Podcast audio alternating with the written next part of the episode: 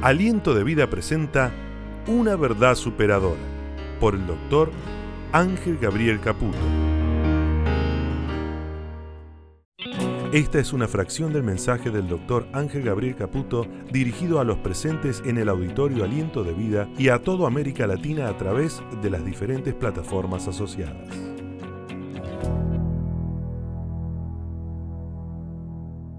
Quiero hablarle de lo que es ser visitados por Dios. Diga conmigo, visitados por Dios. Y he utilizado un texto que quiero marcarles, que si bien lo recojo de David, no fue su autor inicial. David en el Salmo 8, verso 3 y 4 dice, cuando veo tus cielos, obra de tus dedos, la luna, las estrellas que tú formaste. Le pregunto, ¿usted ha visto el cielo alguna vez, verdad? ¿Vio la luna? ¿Vio las estrellas? ¿Vio todo eso? Perfecto. David lo estaba viendo. Quizás lo estaba viendo en el medio del campo, alrededor de las ovejas. Lo estaba viendo con mayor claridad. Pero él dice, cuando yo veo los cielos, obra de tus dedos, la luna y las estrellas que tú formaste, hace alusión clara a lo que Isaías también dice que Dios, con el hueco de su mano, midió todos los mares del universo. Y dice que con tres dedos reunió el polvo y las montañas y las pesó en balanzas.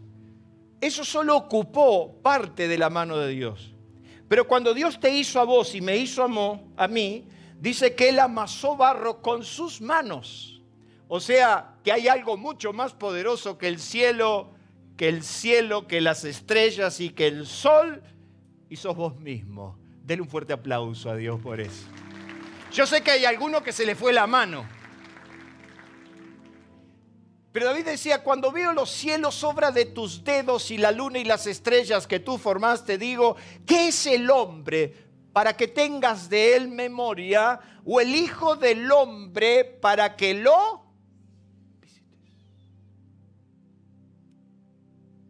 Adán disfrutaba de la visita de Dios todos los días. Dice que Dios fue a hablar con él en el huerto, porque lo hacía todos los días. David decía, ¿qué es el hombre para que tú lo visites? Otra traducción dice, ¿qué son los simples mortales para que pienses en ellos? Los seres humanos para que de ellos te ocupes. Yo quiero decirle que Dios está muy ocupado en tu vida. ¿Cuántos dicen amén? Les estás dando mucho tiempo a Dios, mucho trabajo. Y David dice, ¿quiénes son los seres humanos para que de ellos te ocupes? Otra traducción dice, para que vengas a visitarlo. Y otra traducción dice, para que cuides de él. Es interesante observar que el hombre ante los ojos de Dios es sumamente importante. Y es interesante que juntos hoy entendamos que desde los tiempos antiguos los hombres anhelaban y deseaban de corazón que su creador los visite. Era como un encuentro fortuito y muy valorado que pocos vivieron, que dice ahí, para contarlos. Pocos hombres tuvieron la graciada bendición de que Dios los visite. Pocos hombres fueron llamados por Dios con nombre y apellido. Dios lo llamó a Abraham y le dijo, Abraham, heme aquí, le dijo. Pocas personas tenían la bendición de ser visitados por Dios. Y yo quiero decirle que no solamente en los tiempos antiguos, también en los tiempos de la iglesia muchas veces añolamos y deseamos de que Dios visite a su pueblo. Es como que en algún momento Dios desciende sobre su iglesia, Dios desciende sobre tu vida y te viene a visitar. Qué, qué, interesante sería que en esta mañana Dios golpee la puerta de tu casa para visitarte. ¿Cuántos le darían la bienvenida a Dios por eso? Pocos hombres pudieron decir, yo me encontré con Dios. Eso era algo que le pasaba a muy pocas personas. Y de hecho, que el autor de esta frase, el libro más antiguo de la Biblia, es el libro de Job. Y fue Job el que va a decir esta frase. Job en el capítulo 7, verso 17, dice, ¿qué es el hombre para que lo engrandezcas y para que pongas sobre él, ¿qué dice ahí? Dígame usted, su corazón. Quiere decir que vos no pasás inadvertido para Dios con todos tus errores y con todos tus desastres, porque si no te lo dijo tu mamá y tu papá, o tu esposa, o tu esposo, te lo digo yo, sos un desastre. ¿Cuántos dicen amén? Yo sé que te llenan de, de elogios y te dicen que sos el mejor. No, yo te digo con la autoridad de Dios que sos un desastre. Que sos una máquina de equivocarte. Que no te equivocaste una, ni dos, ni tres, te equivocaste toda la vida. Y sin embargo, Dios sigue poniendo su corazón sobre usted y sobre mí. Si eso no lo emociona, si eso no lo moviliza, yo le he dicho una y mil veces a Dios, Dios conmigo te equivocaste. Para mí que se equivocó Dios. Para mí que le erró, tenía otro ángel y me llamó a mí. ¿Qué es el hombre para que pongas sobre él tu corazón? Si hemos visto a lo largo de la historia, no solamente la historia humana, la historia inclusive que relata la Biblia, de personas que le han errado y sin embargo Dios siempre con amor eterno fue capaz de rescatarlo. Entonces la pregunta, que Job se hacía tenía una razón. Eso escapa a tu pensamiento, escapa a tu raciocinio. Dios te ama a pesar de lo que sos. Denle un fuerte aplauso a Dios por eso. Dios no te ama como sos. Y ese es un error que se ha enseñado inclusive de atrás del púlpito. Y yo quiero decirle que usted debe enseñar lo que dice la palabra, no lo que está fuera de la palabra. Dios no te ama como sos, Dios no te quiere tal cual sos. Gustavo, Dios así no le gustás.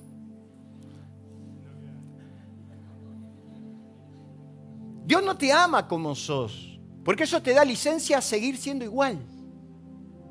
Dios te ama a pesar de lo que sos, que es muy distinto. Qué interesante porque ser visitados por Dios podía ser la verdadera solución a todos los problemas. Ahí la respuesta a todas las preguntas aparecían, aun cuando fueran las más profundas y secretas que alguien podría tener. Ser visitado por Dios puede ser la respuesta a la pregunta más profunda de tu ser. Encontrarte con Dios puede significar la solución a todos tus problemas. ¿A cuánto le gustarían que todos sus problemas se solucionen de una bendita vez? A ver, en el fondo me levanta las dos manos. Qué lindo sería tener la solución a todos nuestros problemas. Y entonces los hombres en la antigüedad entendían que si Dios los visitaba, los problemas se solucionaban, los problemas de la cosecha, los problemas del rendimiento, los problemas del dólar, todos los problemas. Y entonces por ellos anhelaban Dice la Biblia que cuando, cuando Zacarías fue a meterse al templo, dice que todo el pueblo estaba con expectativa afuera. ¿Sabe usted por qué estaba todo el pueblo con expectativa afuera? Todos estaban afuera esperando de que Zacarías salga con el favor de Dios. ¿Por qué? Porque si Dios lo visitaba y si de alguna manera se encontraba con Dios, entonces todos los problemas tenían solución, entonces todas las preguntas tenían respuesta, entonces todo lo que pasaba en cada uno de ellos iba a tener la respuesta más apropiada.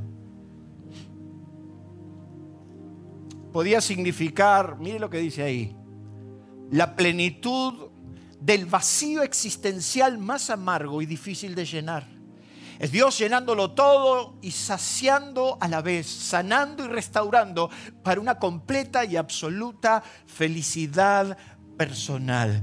Eso significa que cuando Dios llega a nuestras vidas, todo nuestro ser es lleno, todo nuestro ser es sanado, nuestra felicidad personal es una realidad y eso es lo que nos cambia la vida. ¿Cuántos dicen amén?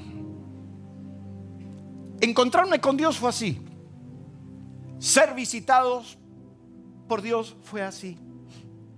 Y yo puedo decir el día y la hora que así fue.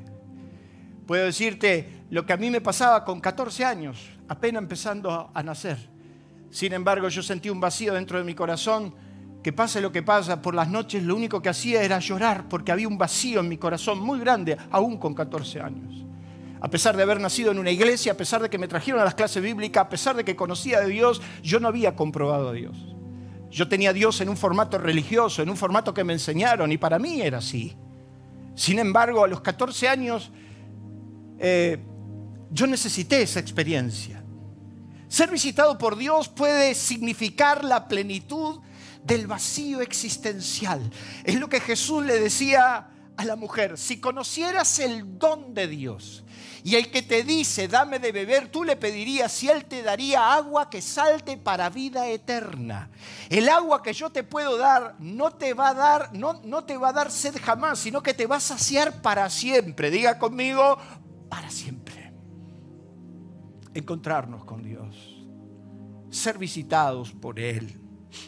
Qué interesante es porque Zacarías cuando, cuando le entregan a su hijo Juan, Zacarías, cuando recibe a Juan, cuando él no podía tener hijos, dice la Biblia en Lucas capítulo 1, verso 67, que Zacarías fue lleno del Espíritu Santo y entonces profetizó diciendo, bendito el Señor Dios de Israel que ha visitado y redimido a su pueblo. ¿Qué está diciendo? Dios nos ha visitado. Y eso, eso tiene que ser una noticia totalmente superlativa.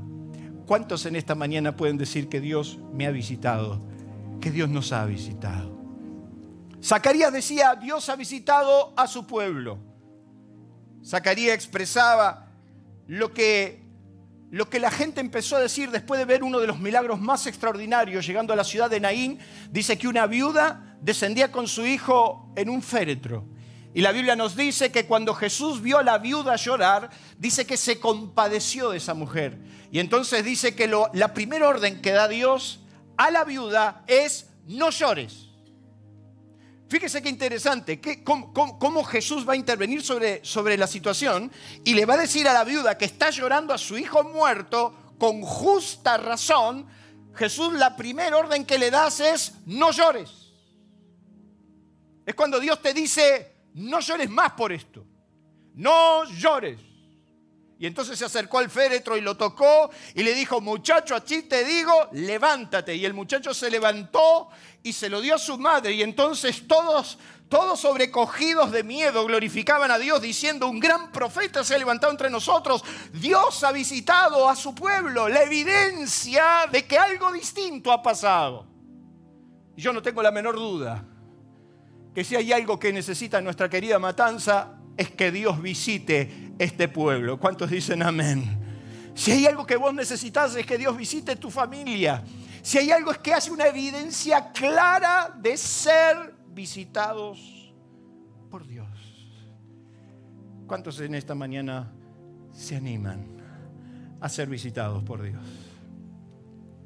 ¿Qué pasaría si tu familia, si tu empresa, si tu negocio, ¿Qué pasaría si tu relación tiene ese toque distintivo de parte de Dios?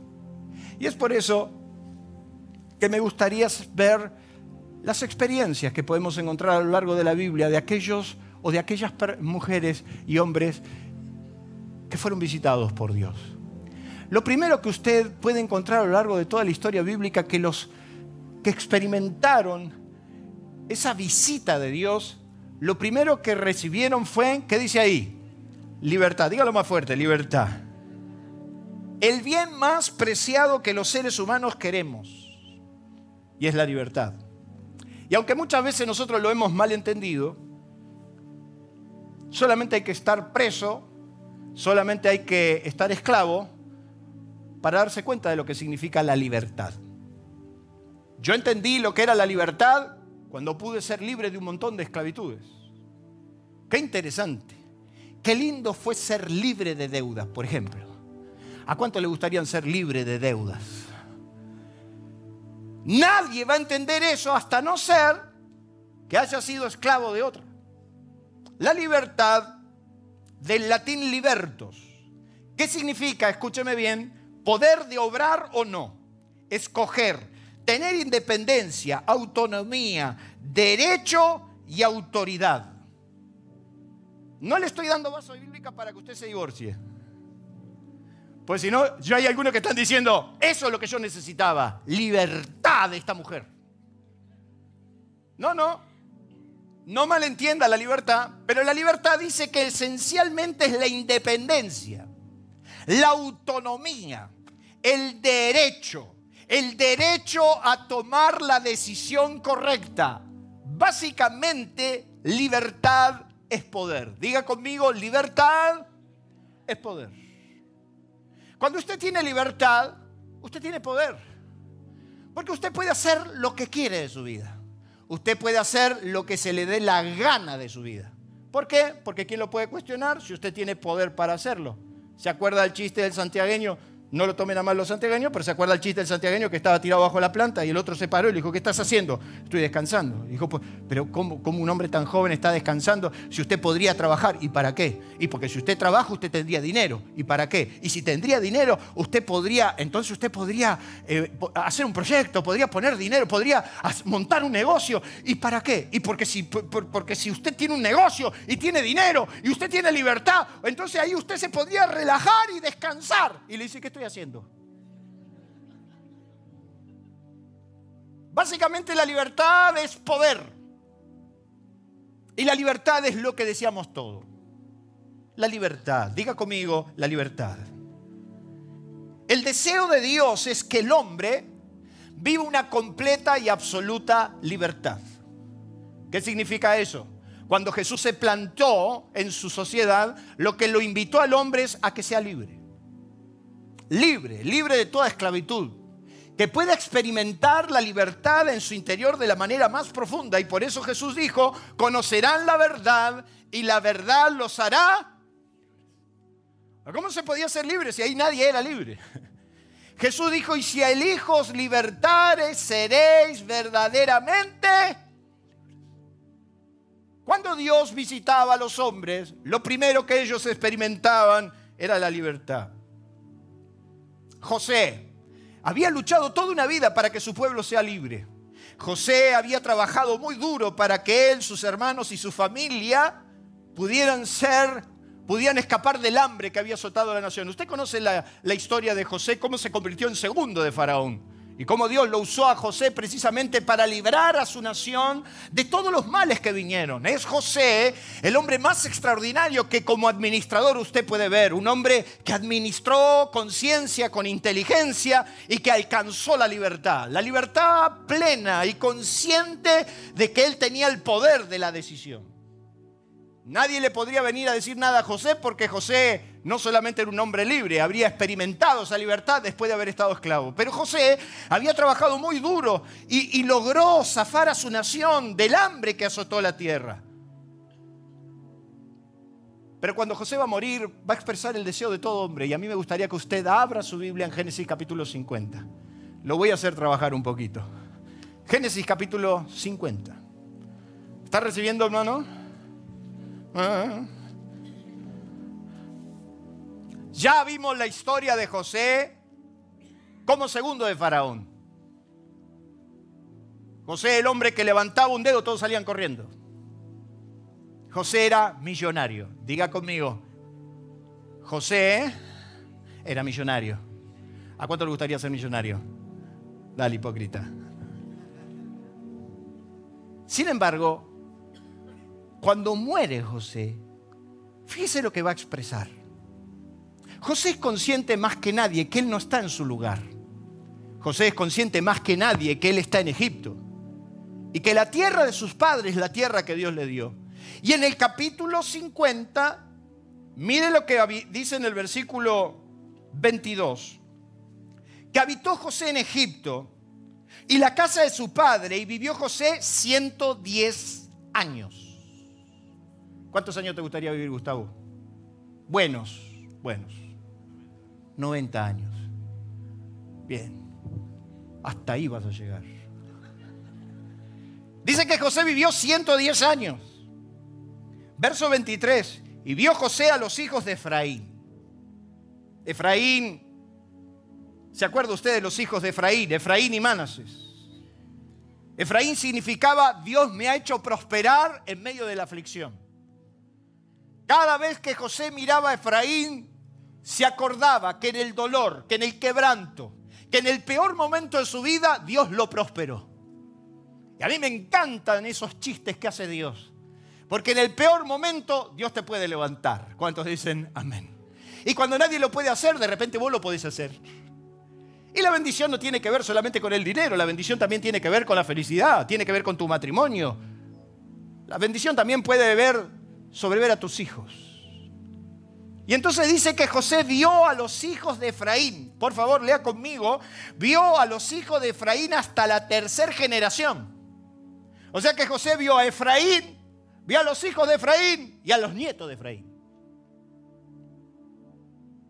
Qué lindo es sentarte en la mesa y ver a tus hijos y a los hijos de tus hijos, los Campanelli, ¿verdad?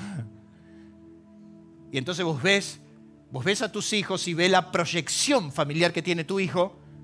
Y la Biblia dice que el justo verá la bendición sobre sus hijos y sobre la vida de los hijos de los hijos.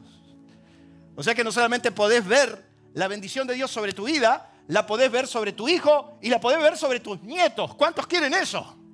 Efraín vio la bendición sobre sus hijos, pero yo me lo imagino a José mirándolo a Efraín y decirle, Efraín, cuando vos naciste, recién empezaba. Y hay hitos. En la vida hay cosas que nos marcan, inclusive hay cosas que nos marcan con nuestros propios hijos. Micaela vino a nuestra casa a llenarnos de felicidad en el peor momento de nuestras vidas. Y Matías, en cambio, ese sí trajo un pan abajo el brazo, pero me hizo trabajar 20 horas por día. Y entonces cada hijo te va marcando. Y Matías apenas me veía, Micaela me veía más. Pero como tenía que trabajar y mucho y aproveché esa oportunidad que la vida y Dios me ofreció, trabajé muy duro. Y entonces me iba muy temprano y me veía muy, muy de tarde, muy de noche. Entonces Matías prácticamente me veía muy poco, pero nunca fui un padre ausente. Sin embargo, cuando pasaba mi hermano Carlos, Matías iba con Carlos, parecía el padre, ¿verdad? Cada hijo te marca. Y a José lo marcó Efraín, como lo marcó Manases. Manases lo marcó de otra manera. Manases lo, lo, lo marcó en otro proceso. Dios me ha hecho prosperar en medio de la aflicción pero Manases significa Dios me ha hecho olvidar todo el dolor.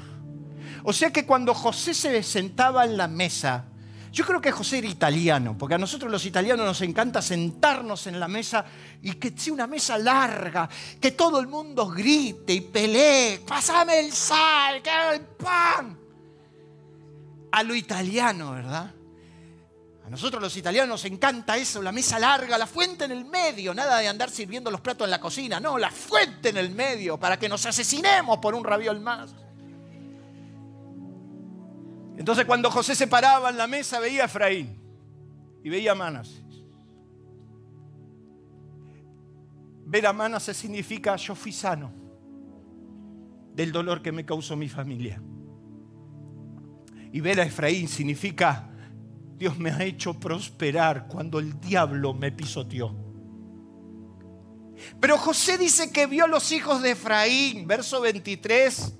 Y José vio a los hijos de Efraín hasta la tercera generación. También vio a los hijos de Maquir, hijo de Manases, que fueron criados sobre las rodillas de José. Ese muchacho cuando era esclavo cuando Potifar lo puso preso, cuando sus hermanos lo tiraron en el pozo, jamás imaginó que algún día vería a sus hijos, a sus nietos y a los hijos de sus nietos sobre sus rodillas. ¿Qué más se le puede pedir en la vida, hermanos? Vivir la paz y la quietud familiar. Y así lo vio Efraín. Y así lo vio Manases. Pero sobre todas las cosas lo vio José que crió a sus nietos sobre sus rodillas. Y entonces el verso 24, que me gustaría que usted se anote, dice, y José dijo a sus hermanos,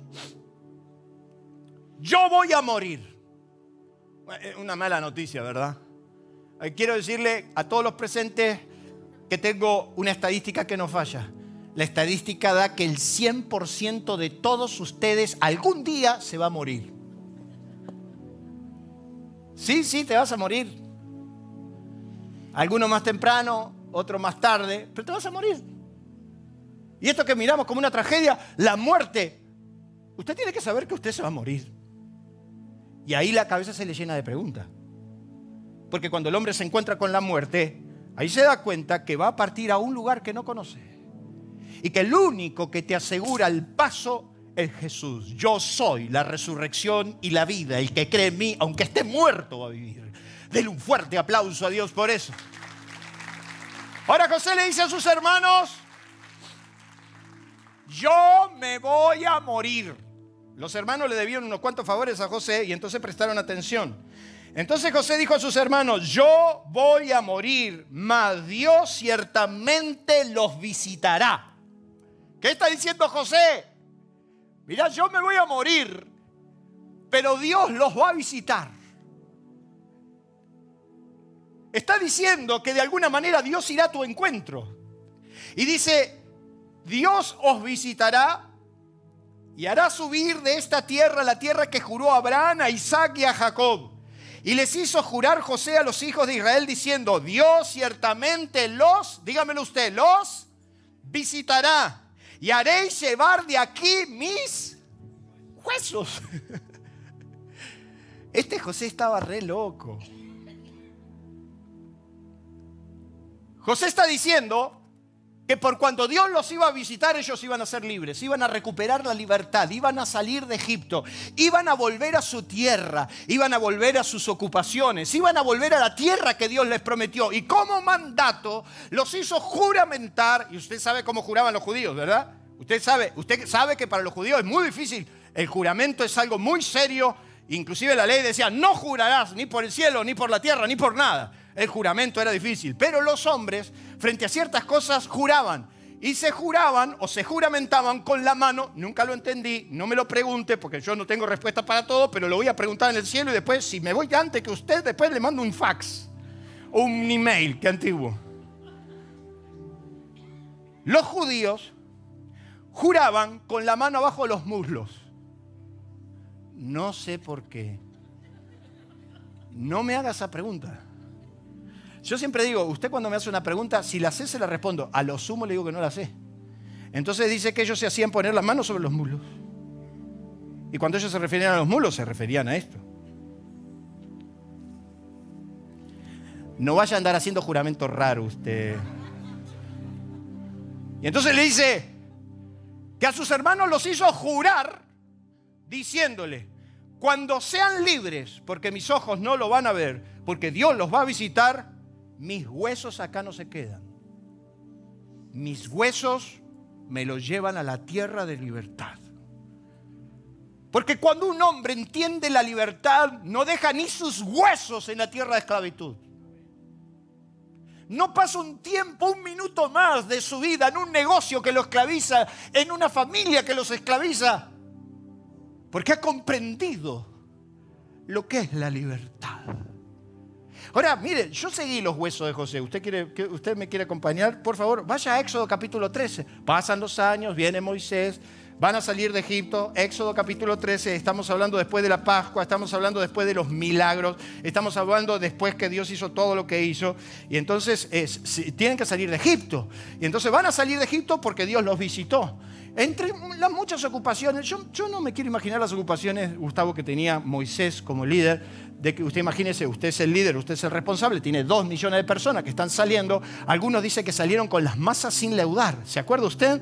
Eh, eh, la orden era que vayan y saquen Egipto, que pidan alhajas, que pidan perlas preciosas. El, el cuerno anunciaba de la libertad. El cuerno decía, somos libres. Todos comieron corderos, se acostaron pobres, esclavos y enfermos, se levantaron libres, ricos y sanos en 24 horas.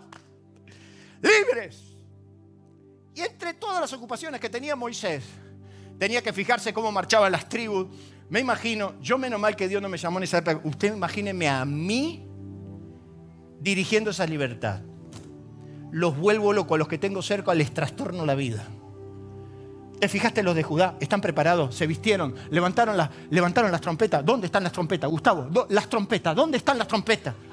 Y las trompetas, porque Judá tenía que tocar las trompetas. Y entonces cuando tocaban las trompetas, Israel salía. Pero tenían que salir 12, escuche, 12 tribus. Dios había organizado cómo tenían que salir. Tenían que salir eh, tres tribus al frente, tres tribus a la derecha, tres tribus a la izquierda, ¿verdad? Tres tribus para atrás. O sea, ellos marchaban unificados por tribus con unos estandartes. O sea, el jefe de la tribu levantaba el estandarte y cuando levantaba el estandarte, ellos salían.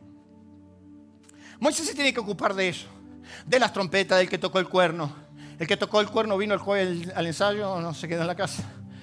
Imagínese a, imagínese a, Moisés tomando nota de todo, absolutamente de todo. Moisés tenía que estar a cargo de todo. Aarón, pobrecito a esa altura, Aarón necesitaba un séquito de consuelo porque lo volvía loco. Y Aarón y todo, y todo lo que habían vivido, los milagros, las, las, las plagas, cómo habían sido la Pascua. Y entonces fíjese que cuando están saliendo, dice que la nube se alza, la orden es marchen y en el capítulo 13 usted ve a partir del versículo 17 que se monta la columna de fuego, la guía de día, la guía de noche, la nube por delante, la gloria por detrás y en el versículo 19 del capítulo 13 de Éxodo dice, tomó también consigo Moisés los huesos de José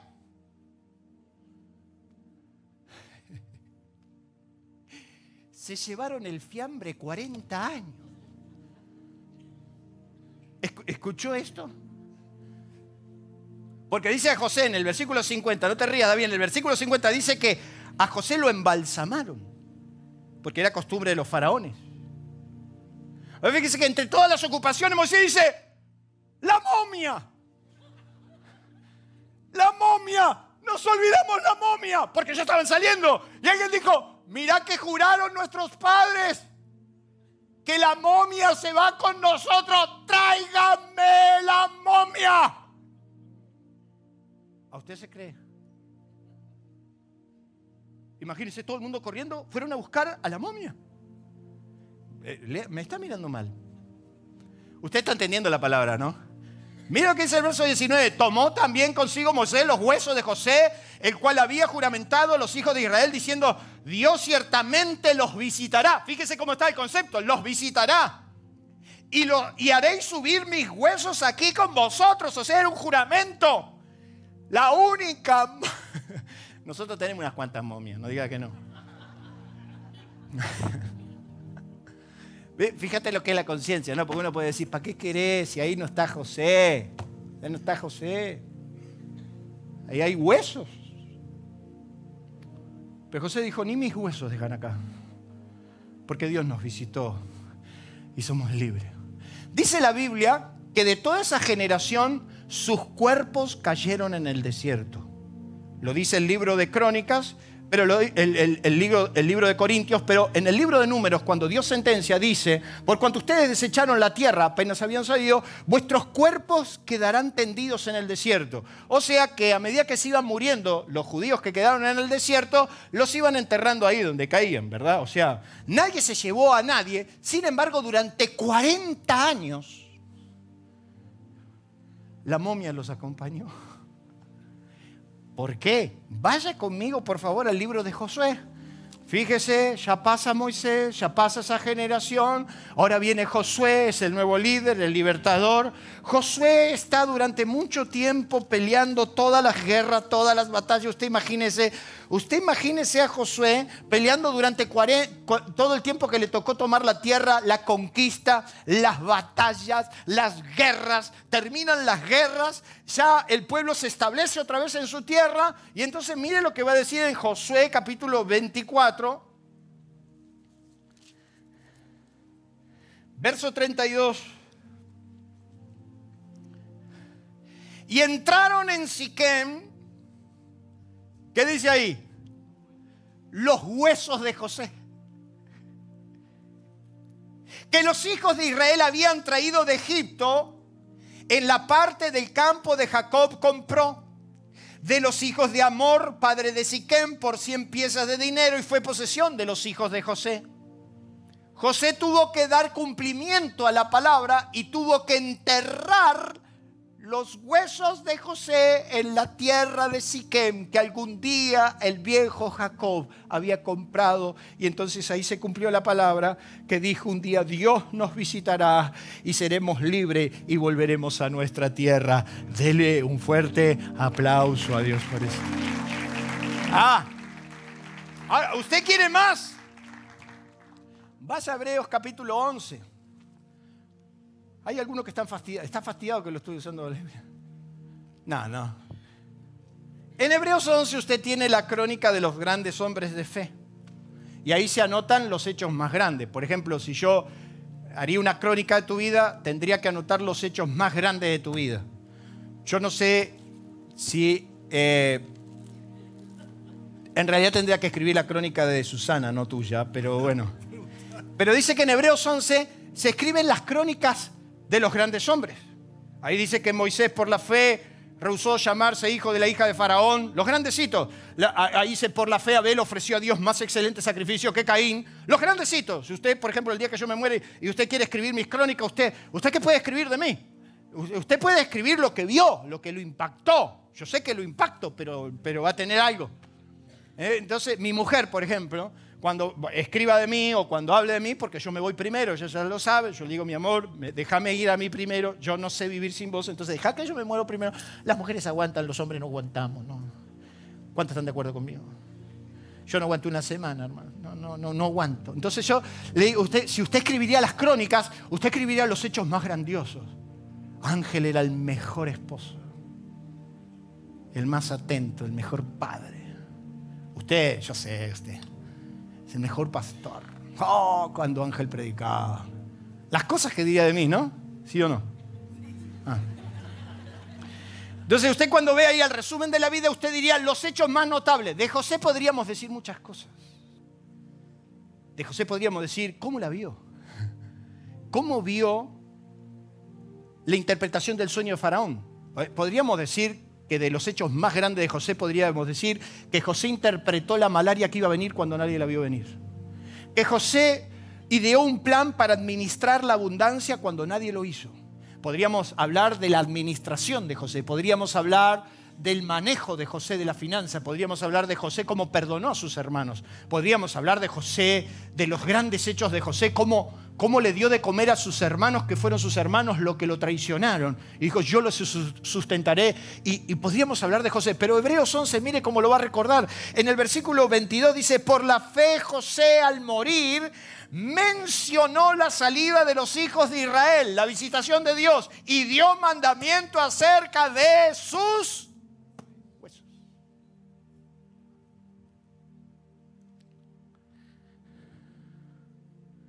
Los hombres que fueron visitados y honrados por Dios, ni sus huesos se entregaron a la esclavitud.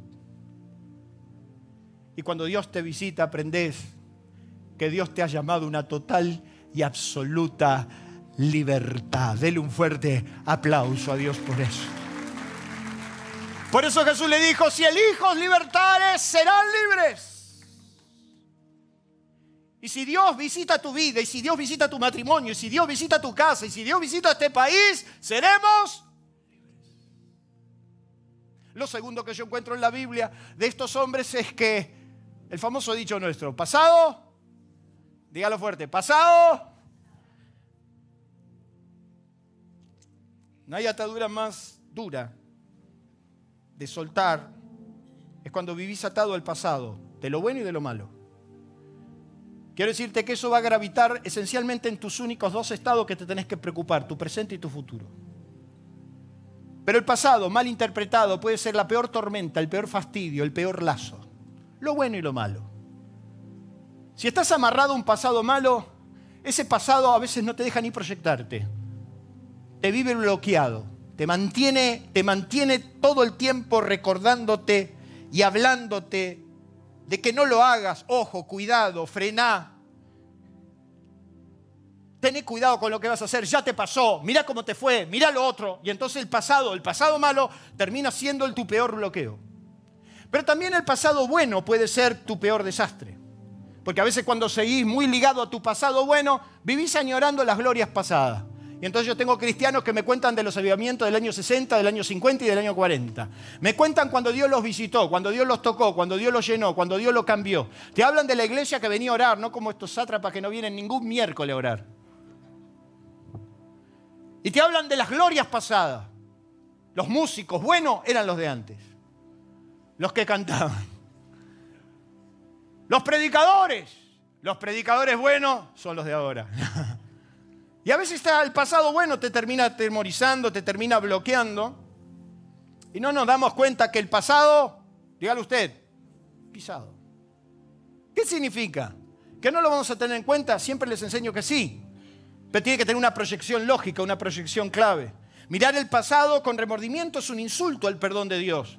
Lo único que Dios le importa es tu real presente y tu futuro, que se determina a través de tu presente.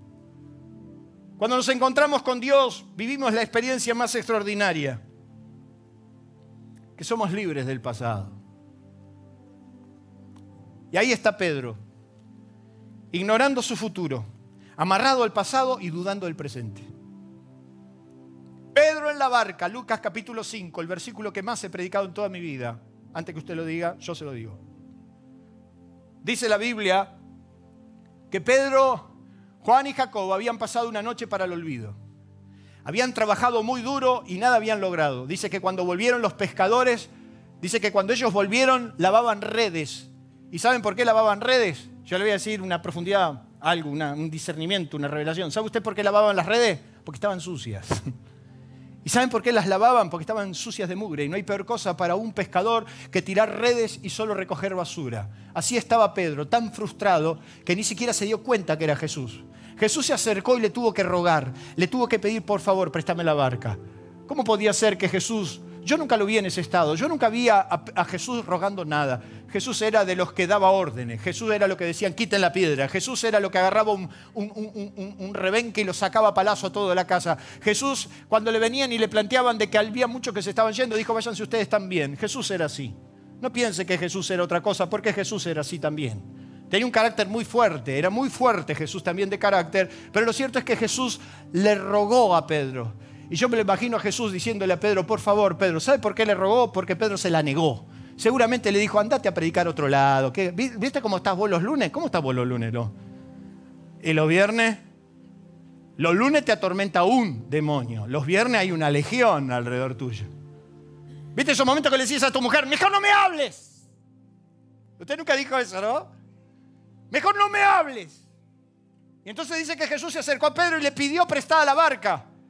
Pero le tuvo que rogar. ¿Por qué le tuvo que rogar? Porque Pedro estaba fastidioso, frustrado, había trabajado, estaba amarrado a un pasado. El presente no le decía nada y el futuro era incierto. Pero dice que Jesús le dijo, préstame por favor la barca. Hay una gran diferencia, es que yo estoy acá. Y la Biblia nos enseña que cuando terminó Jesús de predicar, yo me imagino que Jesús dio el mensaje más largo que tenía para dar. Es como el de hoy, por ejemplo. Hoy lo suelto a las doce y media. Y Jesús se alargaba y Pedro lo escuchaba diciendo, mira este, y yo tengo que lavar las redes y ahora después cuando llevo la barca tengo que llevarla y tengo y no, no voy sin nada. Y dice que cuando terminó de hablar, entonces Jesús le dijo, Pedro, boga mar adentro, vamos a pescar. Un buen pescador sabe que si no se pesca de noche, menos se va a pescar de día. Y Jesús le está planteando a Pedro lo más insólito, lo más burdo, lo más tonto. Le está diciendo, Pedro, vamos a volver a intentarlo. Y entonces dice que Pedro sacó toda la furia adentro y dijo, Señor, toda la noche, toda la noche, todo este bendito año escuché al gordito que me decía que crea, que crea, que crea. Y, y mirá todo lo que me pasado. Toda la noche, toda una jornada de trabajo, toda una noche hemos trabajado y nada, diga conmigo, nada. Así cuando le dije a tu mujer, nada. Y no vamos de vacaciones, nada. Ni me dejó, nada.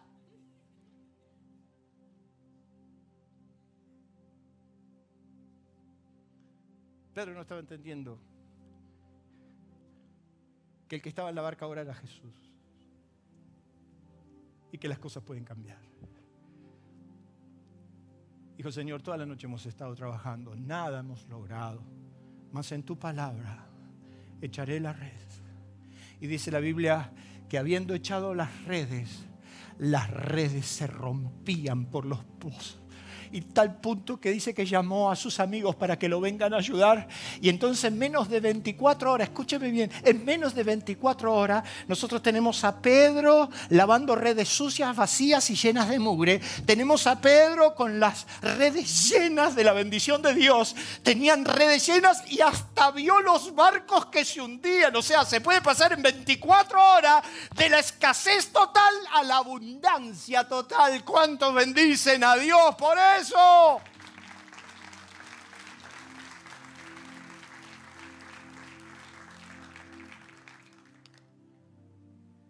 Dejaron atrás el dolor y la frustración. Dejaron atrás lo que los amargó. Porque dice que cuando llegaron a tierra Jesús vio a Pedro clavado sobre sus rodillas diciendo, Señor, apártate de mí porque soy un hombre pecador. Y entonces Jesús le dijo a Pedro, no te hagas problema, Pedro, a partir de ahora serás pescador de hombres. Y dice que cuando llegaron en tierra, dejándolo todo, le siguieron. ¿Qué dejaron? Dejaron lo que los frustró. ¿Qué dejaron? Dejaron lo que los atemorizó. ¿Qué dejaron? Dejaron, dejaron lo, que, lo que ellos pensaban, a lo que estaban amarrados, pero que le imposibilitaban agarrar un futuro mejor. Si soltás el pasado, Dios va a bendecir tu futuro. Denle un fuerte aplauso a Dios de nuevo por eso. Dejaron todo. Aliento de Vida le invita a conocernos a través de nuestras redes sociales. En la web, en Facebook, en nuestro canal de YouTube y Spotify. Aliento de Vida, una forma diferente de vivir.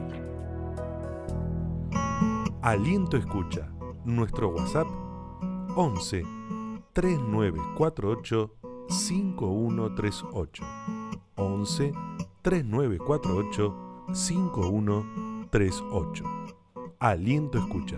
Y en la misma cara del diablo, Dios los levantó. Los hombres que fueron visitados por Dios vivieron una verdadera proyección.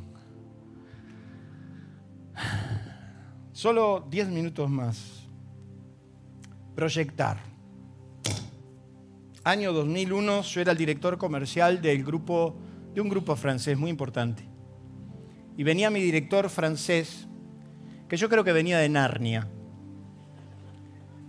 Y en su francés medio, castellanizado, entró un día a mi oficina, yo tenía una oficina en Santa Fe y 9 de julio, en el piso 8, el piso 8 era mío. Y tenía ahí mi asistente, ahí tenía mi mucama, ahí tenía quien me traía el café como a mí me gustaba, ahí tenía. Y estábamos haciendo la nada misma, año 2001. ¿Cuántos vivieron en el 2001-2003? Ah, ¿Usted, usted se acuerda de eso más o menos, ¿no? Entonces yo estaba ahí haciendo la nada misma. Y caía el director y me decía, Angelus, quiero una proyección de venta y cobranza en los próximos seis meses. Y yo me lo quedaba mirando. Y yo le digo, yo no puedo proyectar dos horas de trabajo, vos me hablas de seis meses. Cada venía acostumbrado de Francia con todas sus historias. Y entonces la pregunta que hoy yo me quiero hacer es, ¿qué proyección podemos tener en medio de las variables de hoy? O sea, yo le digo, usted tiene que proyectar su vida. Y usted me dice, ¿estás en Argentina o te fuiste de viaje? Diga conmigo, proyectar, dígalo fuerte, proyectar, es misión imposible. ¿Cómo haces para proyectar tu vida en medio de lo que vivimos, en medio de lo que somos o en medio de cómo estamos? Dicen los que saben que proyectar es lanzar. Yo creo que la política a nosotros nos está proyectando hace mucho tiempo, nos está lanzando. Pero vaya a saber a dónde. Dicen que proyectar es lanzar, dirigir hacia adelante o a la distancia, idear, trazar, proponer plan y los medios para ejecución de algo. O sea que cuando hablamos de proyección, hablamos de lanzarnos hacia adelante. Diga conmigo hacia adelante. O sea que cuando usted tiene que proyectar, usted no puede proyectar para atrás. Usted está proyectando para... Se me puso serio. Pero usted sabe que usted tiene que proyectar. Y la pregunta es, ¿cómo se hace? ¿Cómo hago para proyectarme en medio de semejante situación? ¿Cómo hago para proyectarme en lo que estoy viviendo? Entonces voy a tomar tres personajes, bastante de ellos, Moisés y Aarón y el pueblo. Cuando volvieron del Sinaí había una duda, había una duda en ellos de cómo vamos a hacer para salir de esto. El Sinaí los llenó de la gloria de Dios y de alguna manera ellos tenían claro de que Dios los había visitado. No habían duda de que Dios los había visitado. Pero sin embargo era el momento para proyectar la salida. ¿Y cómo se hace? Yo podría decirte muchas cosas. Mira, yo creo que Dios usó a Moisés porque Moisés estaba en el lugar indicado. ¿Viste, ¿Viste cuando te dan esos planes y te dicen, eh, para proyectar tu vida tenés que estar en el lugar indicado? Y te hacen así una crónica de unos 10 puntos que son muy difíciles de cumplir. Y entonces podríamos decir, bueno, lo que pasa es que Moisés logró lo que logró, Aarón logró lo que logró y el pueblo logró lo que logró, salir, por lo menos ellos salieron, porque estuvieron en el lugar indicado, dice que estaban en el monte Oreb. Podríamos decir que por la, porque fueron intrépidos, porque Moisés se atrevió a sacarse la sandalia y meterse en el lugar que era santo. Podríamos decir un montón de cosas, pero hay un sello distintivo que te va a indicar de cómo podés proyectar tu vida. En Éxodo capítulo 3, versos 7 y 8, no lo busque, dice que Dios le dijo a Moisés, Bien he visto la aflicción de mi pueblo que está en Egipto y he oído su clamor a causa de sus exactores pues he conocido sus angustias y he descendido para librarnos de mano de Egipto y sacarlos de aquella tierra, una tierra buena y ancha. ¿Qué le está diciendo Dios? Mira, yo estoy viendo, estoy viendo tu esclavitud, vamos a proyectar, te voy a sacar y te voy a establecer en una tierra de abundancia. Es como que Dios en esta mañana te viene y te dice, mira, te voy a dar un marido mejor. ¿Cuántos votan por eso? Mira si Dios te dice en esta mañana, te voy a dar una mujer mejor. No que te la va a cambiar, no te va a cambiar de mujer, te la va a transformar. ¿Cuántos dicen amén? No es que te va a cambiar el marido, te lo va a transformar.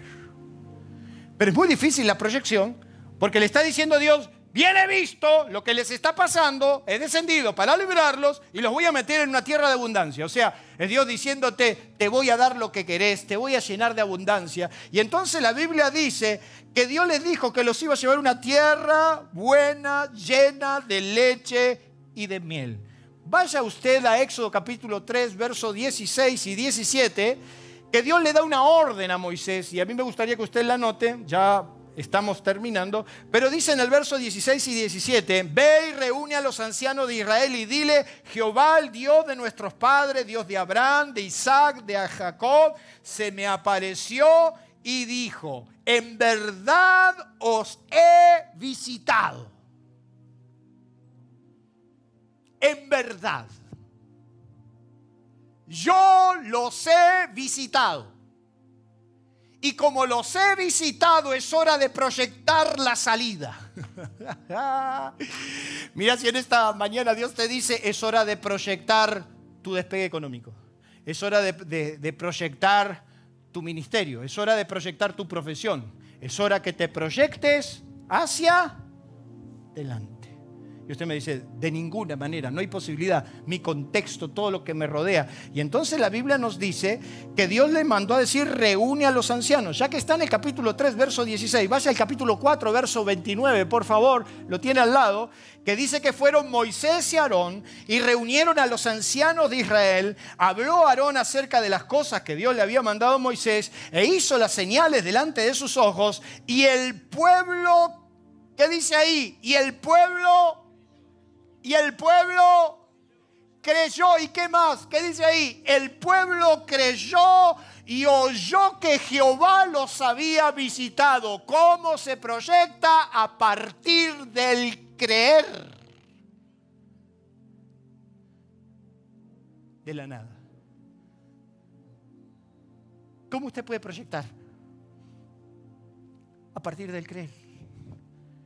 ¿Cómo usted puede proyectar su vida en medio de semejante caos? A partir del creer. Yo me imagino la reunión de los ancianos con Moisés y Aarón. Están todos los ancianos apaleados como perro malo. Están todos apaleados por la esclavitud. Están viviendo para la mona y viene Aarón y Moisés y le dicen, muchachos, Dios nos ha visitado. ¿Y saben qué? Tenemos que proyectar la salida. Pero ellos creyeron. El único acto que yo puedo sacar de esta generación es que en ese momento ellos creyeron. Y vos no podés proyectar un matrimonio, no podés proyectar tu profesión, no podés proyectar una empresa, no podés proyectar un ministerio, no podés proyectar una iglesia si no sos capaz de creer. ¿En qué? En que Dios estará al control. Dele un fuerte aplauso a Dios por eso.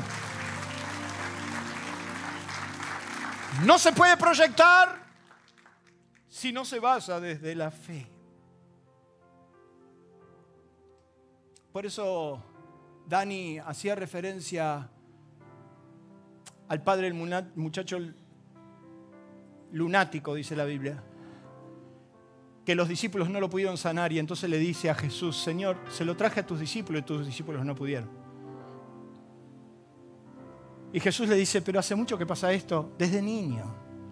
Y muchas veces se cae en el fuego y muchas veces en el agua. Y en un grito desgarrador. Y hay que ser padre para entenderlo. Le dice a Jesús, se va secando. Se va secando. Y Jesús le dice, ¿y podés creer? Yo me tomé el atrevimiento de interpretar ese contexto de que cuando el Padre le responde, le dice, yo creo, pero no me alcanza. No me da la nafta. Porque si hubiera creído como vos me planteás, ya lo hubiera sanado. Y hay veces que creemos, pero diga conmigo, no alcanza. Y entonces Jesús dijo, si puedes creer, hoy. ¿Qué quiere decir? Porque ayer creíste y te fue mal. Anteayer creíste y también te fue mal. Y hace mucho tiempo que creíste y también te fue mal. ¿Qué puede hacer la distancia si también creí ayer y no me pasó nada? A que crea hoy y me pase algo. La distancia es que estás con Jesús. Dale un fuerte aplauso a Dios. Estás con Jesús.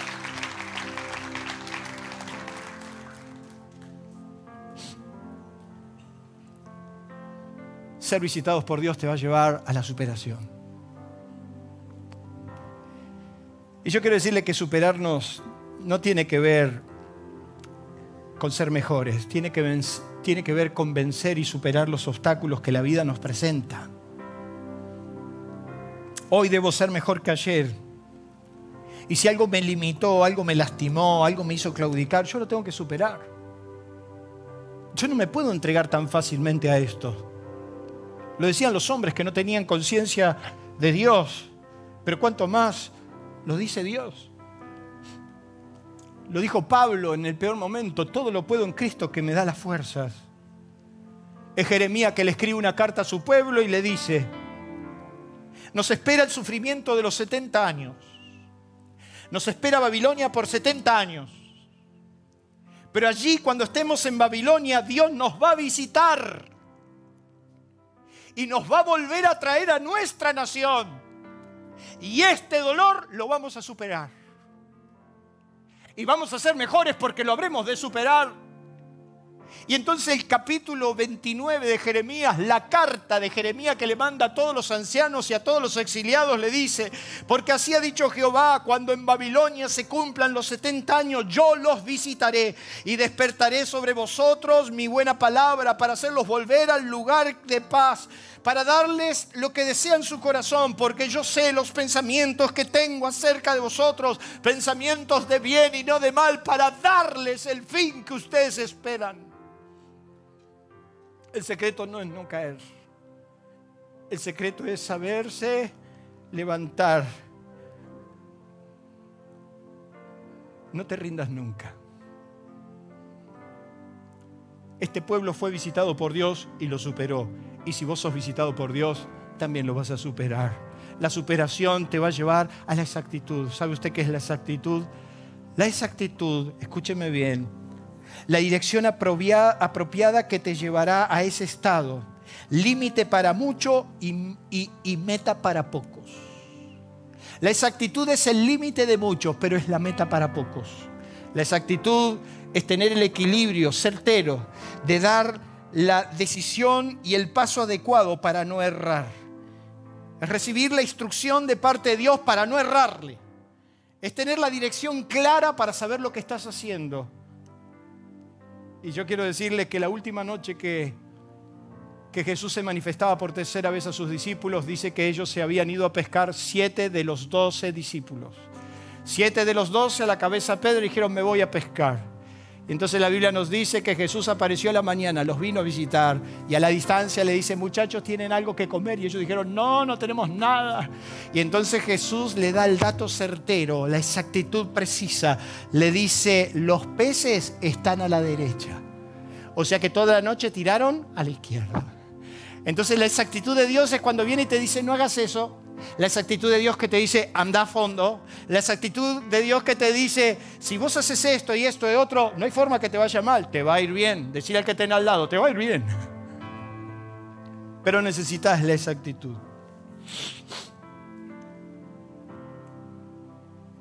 Quiero que me preste atención un minuto más, porque hay dos realidades bien claras frente a nuestros ojos.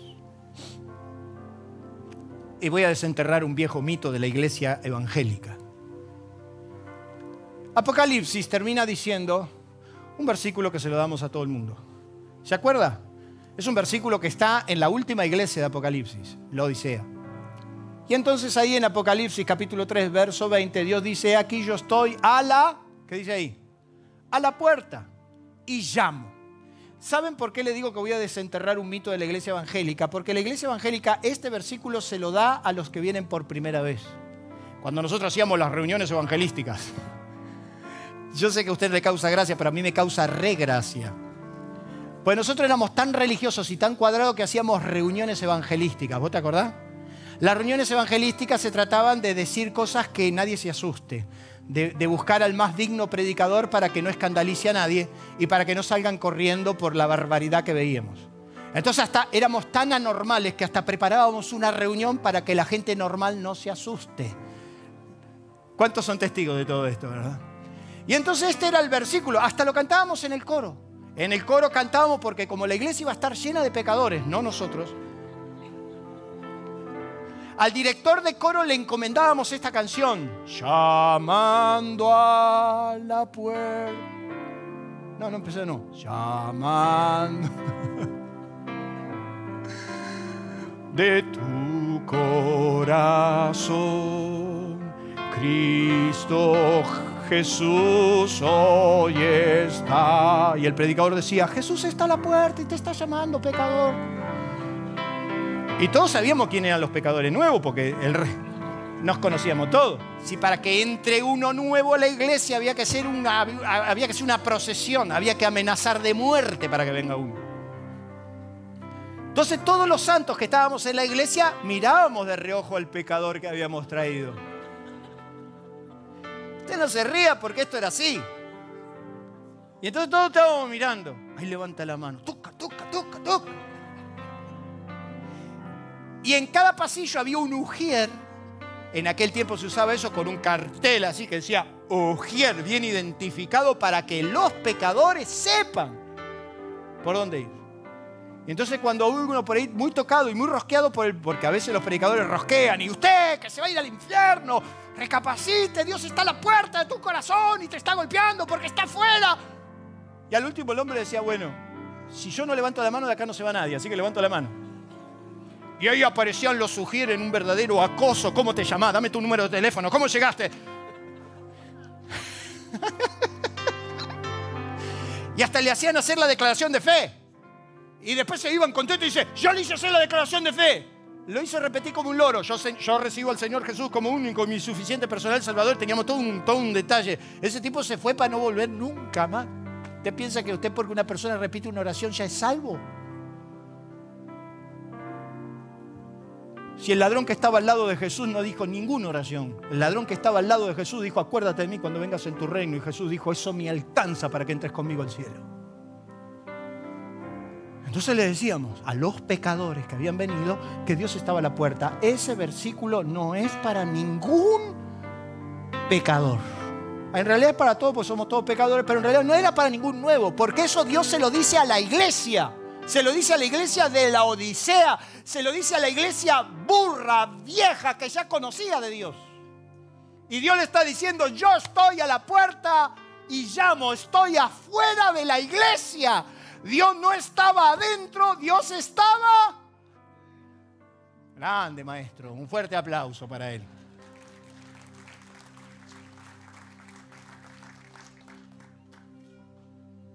Dios puede estar afuera. No importa si sos católico, evangélico.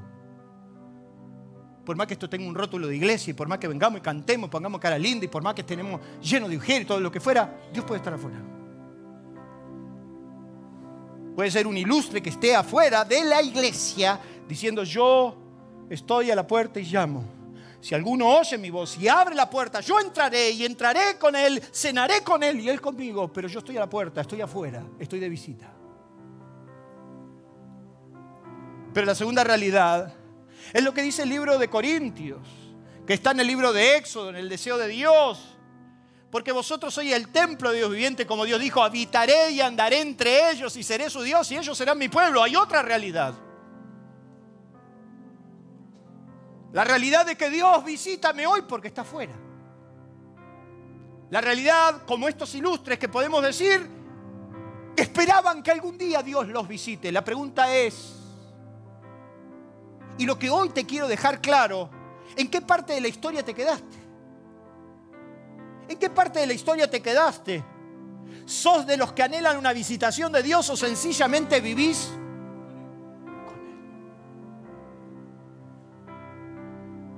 Dios dijo, yo te voy a dar mi espíritu. Quiero decirle algo a la iglesia muy seriamente como el pastor de esta iglesia. Deje de orar. Deje de orar por un avivamiento y una visitación de Dios. Porque usted a Dios lo tiene adentro. El problema es que usted le tiene que abrir su corazón para que Dios se manifieste. Ya no esperamos una visitación de Dios. Ya no esperamos que el ángel remueve las aguas para que de tanto en tanto por ahí Dios nos visite. ¿Sabe por qué no vivimos la realidad de Dios? Porque no queremos vivir con Él. Y entonces somos perfectos desconocidos, donde necesitamos que nos visite. ¿En qué parte de la historia te quedaste? ¿Vas a ser de lo que esperan una visitación de Dios o lo que hoy sos capaz de ir a tu interior y darte cuenta que Dios ya está dentro y que solo quiere cenar con vos? que solo quiere manifestarse con vos, que solo quiere vivir con vos, que solo quiere caminar con Dios, con, con vos, que Él todos los días desea andar con vos. La experiencia es totalmente de otra. Por eso incline su rostro, cierre sus ojos, porque si si ya no vivimos de visita en visita, si ya no esperamos una visitación, sino que es la realidad que somos el templo de Dios y que Dios ha deseado vivir en nosotros, habitar con nosotros, caminar con nosotros, levantarse con nosotros, trabajar con nosotros, amar con nosotros. Solo es tiempo que le des lugar al Espíritu Santo que está adentro. Solo es tiempo que esos ríos de agua vivo que están adentro se levanten. No, no esperes una visitación de Dios. Dios no te visita de tanto en tanto. Si yo tendría que asumir que Dios va a visitar, no es porque está fuera. Dios no está fuera de esta iglesia, Dios no está fuera de tu vida, Dios no está fuera de tu familia, Dios está adentro esperando la oportunidad que le brindes que Él se manifieste.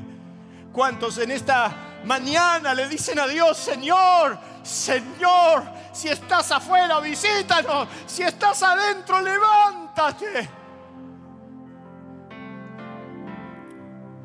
Yo habitaré en medio de ellos y andaré con ellos. Y seré su Dios. Y ellos serán mi pueblo. Y pondré mi ley en sus mentes. Las escribiré en su corazón. Y daré fuego en su cuerpo para que me teman y me amen. ¿Cuántos en esta mañana quieren vivir la realidad del Espíritu Santo y no vivir de visita en visita, de avivamiento en avivamiento? Es tiempo de vivir los ríos de agua viva, es tiempo de vivir con Él, es tiempo de trabajar con Él, es tiempo de, de vivir tu familia con Él. Levante su mano donde está y dígale, Señor, yo quiero vivir con vos, yo quiero vivir con vos, yo no quiero una visitación, yo quiero vivir con vos, quiero caminar con vos, quiero levantarme con vos, quiero leer la palabra con vos quiero orar con vos, quiero amar con vos. Y entonces los ríos de agua viva vendrán, vendrán sobre tu casa, vendrán sobre tu ministerio, vendrán sobre tu empresa, vendrán sobre tus proyectos. Serás libre, libre para proyectar, para definir, para estar en lo exacto, en lo correcto. Ni tus huesos quedarán en la oscuridad. Ahí donde está, decirle, Señor, yo tengo sed. Yo tengo sed, Señor. Yo tengo sed, Señor. No quiero que estés a la puerta llamándome, quiero que estés adentro viviendo. Yo quiero vivir tus palabras, yo quiero vivir la experiencia de que de nuestro interior correrán ríos de agua viva. Yo quiero vivir con vos, quiero caminar con vos, quiero trabajar con vos. Quiero levantarme a la mañana y saber que estás conmigo, Señor. Quiero dormir con vos. Quiero soñar con vos. Quiero soñar con esas redes llenas. Quiero soñar con esos barcos llenos. Quiero soñar con vos. Quiero proyectar con vos. Quiero ver a mis hijos sobre la segunda y tercera generación. Quiero criarlos sobre mis rodillas.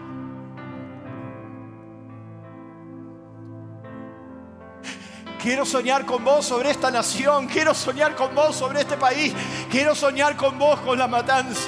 Quiero soñar con vos por San Justo. Quiero ver tu iglesia como la ves vos, Dios. Quiero ver tu obra como la ves vos, Dios. No, no, no, no quiero una visita. Quiero vivir con vos. Quiero temblar con vos. Quiero temblar. Quiero llorar con vos. Por el dolor de las personas, quiero llorar con vos. Quiero llorar por lo que pasan a estos niños de la matanza, a los niños de nuestro país. Quiero llorar con vos. Quiero llorar con vos cuando veo tanta inequidad, tanta injusticia, cuando veo tantos hombres corruptos gobernándonos, Señor. Quiero llorar con vos. Quiero que me duele el corazón con vos. Quiero levantar la palabra con vos. Quiero predicar con vos. Quiero cantar con vos. Quiero ensayar con vos. Gracias, Señor. Gracias, Espíritu Santo. Póngase en pie, levante sus manos a Dios. Si usted ha entendido la dimensión de esta palabra, levante sus brazos conmigo. Dígale, Señor, Señor, yo no quiero que estés afuera, yo quiero que estés adentro. Y entonces todas las mañanas cuando te vas a la universidad te vas con Dios. Todas las mañanas cuando te vas al mercado te vas con Dios. Y cuando te vas al trabajo te vas con Dios. Y cuando vas a tu casa vas con Dios. Y cuando te sentás con tus hijos te sentás con Dios. Y entonces amás con Dios, caminás con Dios, vivís con Dios, respirás Dios. Y entonces los barcos se llenarán, las redes se llenarán, Decirle a Dios, Señor, dame tu corazón ahí donde está. Señor, dame tu corazón.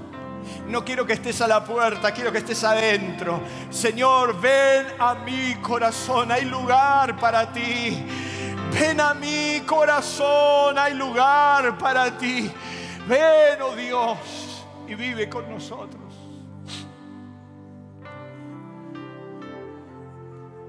Espíritu Santo, en esta mañana yo te pido que despiertes las conciencias.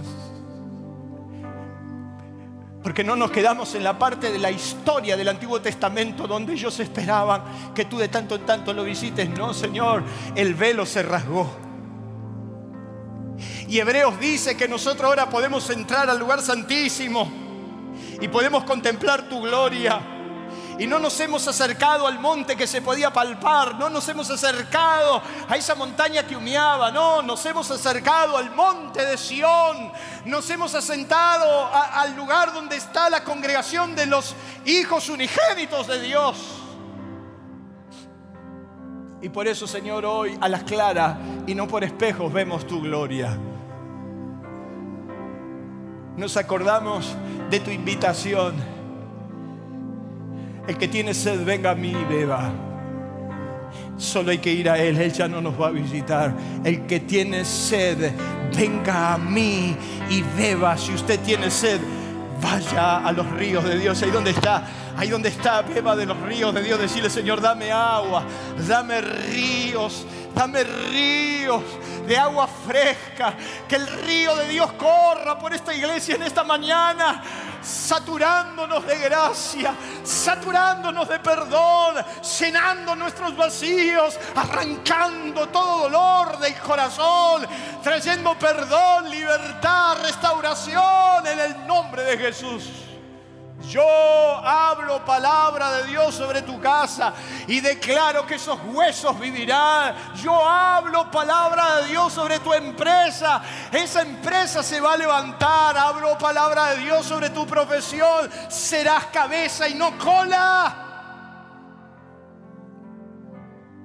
Solo levántate con Dios y acostate con Él. Caminá con Él.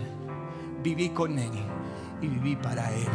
En el nombre de Jesús decimos amén y amén. Amén. Yo no quiero ser la Odisea. Yo no quiero ser esa iglesia sorda que esté haciendo su reunión adentro y Dios esté en la puerta. Yo no quiero hacerme el culto solo. Yo no quiero arrodillarme en mi cuarto para estar solo. No quiero leer la Biblia solo. Y entonces hoy a las muy temprano, a las 5 de la mañana, le decía al Señor, explícamelo. Ya no me arrodillo sin Él, ya no leo sin Él, ya no quiero amar sin Él, no quiero trabajar sin Él. Y entonces mañana lunes, antes de irme, cuando el enanito eso me despierta, usted también tiene uno seguramente. Le digo, Señor, me niego a ir a mi empresa si vos no vas conmigo. Quiero ir con Él. De vez en cuando le pido que me deje cinco minutos, necesito hacer cosas. Pero camine con Él, viva con Él.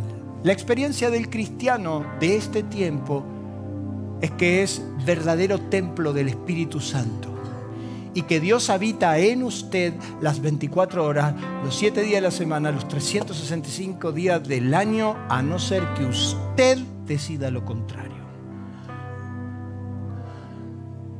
Chan, chan. He terminado. Aliento de Vida presentó Una verdad superadora.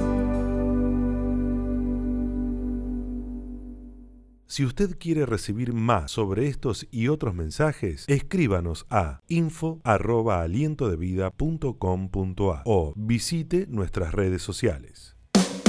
Cristo, el motivo de mi vida. Nuestro auditorio se encuentra en la ciudad de San Justo, Partido de la Matanza, provincia de Buenos Aires, Argentina. Usted será muy bienvenido en este lugar. Aliento de vida, una forma diferente de vivir.